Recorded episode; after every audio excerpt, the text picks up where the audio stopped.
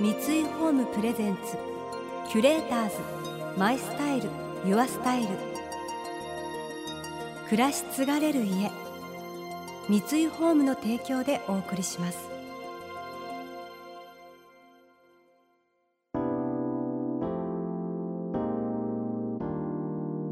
溢れる情報の中で確かな審美眼を持つキュレーターたちがランデブー。今日のキュレーターズは時和貴子です。鈴木康弘です。想像力を刺激する異なる二人のケミストリー。三井ホームプレゼンツキュレーターズ。マイスタイルユアスタイル。ナビゲーターは田中れなです。今日のキュレーターズは女優の常盤貴子さんとアーティストの鈴木康弘さん1991年に女優デビュー。数々の人気ドラマで主演を務めるほか CM や舞台など多岐にわたる活動をされている常盤さん。一方国内外の芸術祭や展覧会に作品を出展。現代アート界で注目を集める鈴木さん。日常の何気ない風景や身近なものからインスピレーションを受けた作品を発表しています。今回そんなお二人のコラボレーションから一冊の本が生まれました。常盤さんのエッセイ集「まばたきの思い出」5年間の新聞連載をまとめたエッセイ集です。そして表紙や挿絵のイラストを担当されたのが鈴木さんです。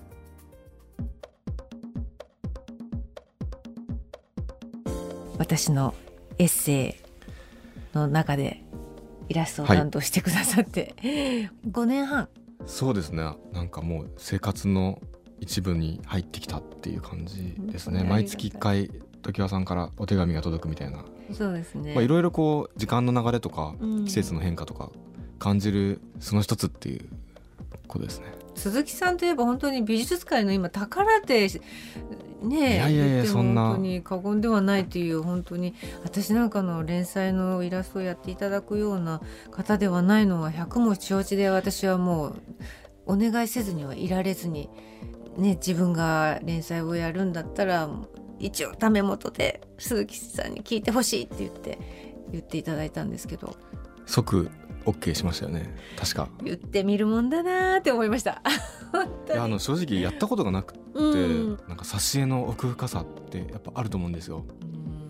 なんかこう文章と絶妙な距離感があってあるいはもう全然関係ない絵がそこについてる方がいいみたいな、うん。なんか自分もこう読書してる中でなんかそういう体験をしてるからうんうん。なんかどうしたらいいのかなって思いましたけどもう僕が文章を読んで「時代さんこういうことですか?」っていうようなねなんかお返事を書くようにやらせてもらってるんですかね。そのイラストに私はまたあ私が書いたことはこういうことだったのかっていうひらめきをまたいただいてあじゃあもう一回書き直したいかもみたいな 終わらないっていう、あうん、ループに入りそうな。だもしかしたら読者の方もうん。なんかそういう風なループに巻き込んで、うん本当それねいけたらいいなと思いましたけど。ね。そうだからいつもあの連載の時は私から文章をまずバトンを鈴木さんに渡してで鈴木さんのイラストから今度読者の人にバトンが渡って、で読者の方の頭の中で何かを完成してくれたらなって思っていつもね読者の声がうん。こう、音のない声がね聞こえてきそうな感じがしますね、ね発売すると。うん、鈴木さんのイラストって本当に夢があるじゃないですか。だから私本当に楽しみでいつもワクワクドキドキしてキュンってして。あそうですけど、うん、この普通の絵だと思って描いてますけどね。え僕の絵ってもう誰でもサインペンがあれば誰でも描けるみたいな。ー、いやいやいやいやなんかそういう書けない。線画？単なる線画なんで。いや本当に鈴木さんご自身をがはい。現れてるというか、本当にこのシンプルな絵の中にいろんな情報が詰まっていていろんな想像をこちらができる余韻を残してくださっているので私あのミシュランの三つ星みたいな、アルザスの話があったじゃないですか、はいはい。あれがすごい好きだった。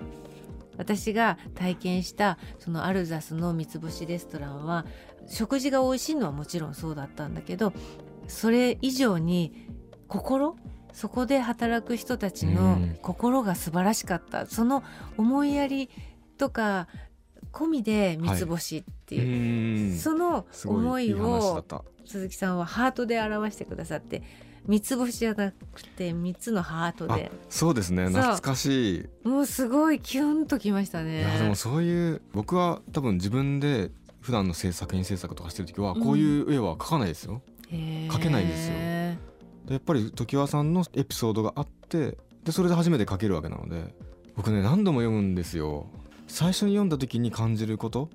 で3回4回5回ってこう読んでいくうちに常盤さんのキーワードみたいなものを拾って自分の中でぐるぐる考えながら書いたものとかは後から見てもあれ？よくこんな絵描いたなとか、えー、なんか自分で描いたようで自分では描けなかった絵が描けているっていうだそういうイラストの描き方って今までしたことなかったなって思いますね。そうなんだ、はい、やっぱ読むたびに自分の考え方とかどう受け取ってもいいよって最後に言ってくれる気がするんですよね。自分の考えを持ってるわけです僕も。うん、で常盤さんはこう思ってるんじゃないかっていうことをこう照らし合わせながらこう揺れ動いていくわけですね。あこういうことなんじゃないかとあこれ実はこういうことなんじゃないかっていうふうにで日を置いてまた読むと、うん、あれ？最初自分が感じてたのと全然違うっていうふうに思ったりしてなんかそこがすごく面白いんですよね。キュレーターズ。マイスタイル。ユアスタイル。田中れながナビゲートしています東京 FM キュレーターズ。今日のキュレーターズは女優の常盤貴子さんとアーティストの鈴木康弘さん。常盤さんが日常の中で感じたことを独自の目線で綴った初めてのエッセイ集「まばたきの思い出」これまであまり知られることのなかった女優常盤貴子さんの素顔が垣間見られるような日々のさまざまなエピソードが綴られています。なんかもともと取材とかでいろんなエピソードを話したりはしてたんですけどその時によくライターの方とか常盤さんの面白さもっと伝えてった方がいいですよって言われてたことはあってでもいや別に女優に面白さいらないし みたいな答えててでその必要は全く感じてなかったし別にそんなにさして言うほど面白いとか考えたことないしお伝えするほどのことはございませんぐらいに思ってたんですけどいざ書いてみたらあ意外と私ネタとして取っといてることがたくさんあったと思ってそれはもしかしたら小中高で父の転勤で関西で過ごしたんですね、はい、7年間だけなんですけど、はい、その経験がネタとしてこうストックしとくみたいなところに行ったんじゃないかなと思って。で今回あのいろいろ連載を書く中でネタに詰まった時は、はい、そのストックから自分を引き出してだ書いてるところもあって。えそうなんですね。そうなんです。関西ネタ？関西ネタっていうか関西関西でストックしておいたネタ。面白い。結構あるなんかディープな分類ですね。そうそうそうそうそうそう、ね、何歳から何歳ですか？小学校4年生から高校1年生終わるまで。ああ、いろいろ刺激のいい時期ですもんね。そうですね。うん、そうだからそこでなんか生き抜くためにはやっぱりおもろいネタをいかに持ってるかみたいなっていうのが勝負の鍵なんですよ 関西は。だから自分の中でこう何個もネタをこう用意しておく習慣がついてるんですよね。うん、あじゃあその体質、うん、習慣、うん、が実は温存されてたと。そうそうそうそう。多分だからここに来てこうまさかの役に立ってるっていう。まあ一つにに一回それをこう披露していくわけですもんね。そうそうそうそう。だから連載をやって気づいたことですそれは。そうだから何か現場撮影現場とかでもトラブルが起きた時にうわ怖いってならずに「お面白い!」って なんかまたネタができるぞっていう ワクワクするようになった。だからもう少し何かこのトラブルは進んでくれないかしらって思ったりとかして。うん、だからすごいスタッフとかは謝ってくださるんですね「すいませんこういうトラブルがあって」って「全然構いません。むしろ嬉しいです」みたいな。なるほどあそういうことか。うん、一人でにニヤニヤしてるみたいな日々ですね。科学者みたいな視点かもしれないですね。あーより、ねある状況に対してうん。感情というよりは冷静な視点でうん。サンプルとしてそうそうそうそうねそう。それを周りはどう対応してるんだろうかとか冷静に見てるしあこの人こういうタイミングで来るんだって 思ったりとか。でももともとでもちょっとそういう気はあるんですよね。ちょっとオタク体質っぽいところは。変なところに妙に観察の心が湧いてしまったりとか。文章を書くって結構難しくないですか、難しい。なんかねこう究極的には文体みたいな言い方もしますけど、うん。なんか流れというか、うん。リズムというかなんかどんどん出てきましたよね。ね私？はい。え？ぴょんぴょん飛び跳ねてくるような キャキャキャキャって。ような書かれ方をするから これは独自路線だなと思いました。キュレーターズ。マイスタイル。ユアスタイル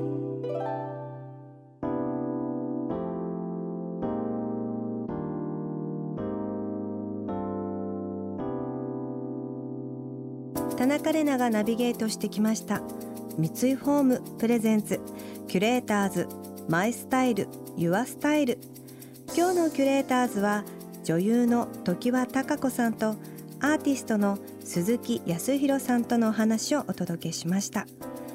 瞬きの思い出常盤さんのエッセイ私も読ませていただきました。すごくこう見たものを常盤さんの脳内の中ですごく独特に変換されていてそれが独特の言葉で綴られていたのであれとこんなに常盤さんって面白い方だったんだっていう驚きだったりあそういうふうに人それぞれやっぱり見方でこんなにも世界は面白いんだなっていうのを感じたりこう読んでてとってもこうワクワクさせられるこう子供の心をこう忘れない方なんだなっていう印象を受けました。とてもなんかクスッと笑ってしまうような微笑ましいエピソードがたくさんありました。常盤さんのエッセイ「まばたきの思い出」は講談社より発売中です。来週も引き続き常盤さんと鈴木さんをお迎えして勘違いのすすめについてお話しいただきます。この番組では感想やメッセージもお待ちしています。送ってくださった方には月替わりでプレゼントをご用意しています。今月はデザインハウスストックホルムのフラワーベースボンボンベースです。1992年にストックホルムで設立されベストセラー商品を多数生み出すブランド。ボンボン菓子のお菓子の包装紙から着想を得てデザインされたもので吹きガラスの技術を用いた遊び心のあるデザインがお部屋の印象をキュッと引き締めます。またインテリアライフスタイルなどあなたの暮らしをより上質にする情報はウェブマガジンストーリーズのエアリーライフに掲載しています。今月のリコメンドトピックは東京のレトロモダンなスポットを紹介する21世紀の陰影来産第3回です。詳しくは番組のホームページをご覧ください。それでは素敵な週末をお過ごしください。田中れなでした。三井ホームプレゼンツキュレーターズマイスタイルユアスタイル。暮らし継がれる家三井ホームの提供でお送りしました。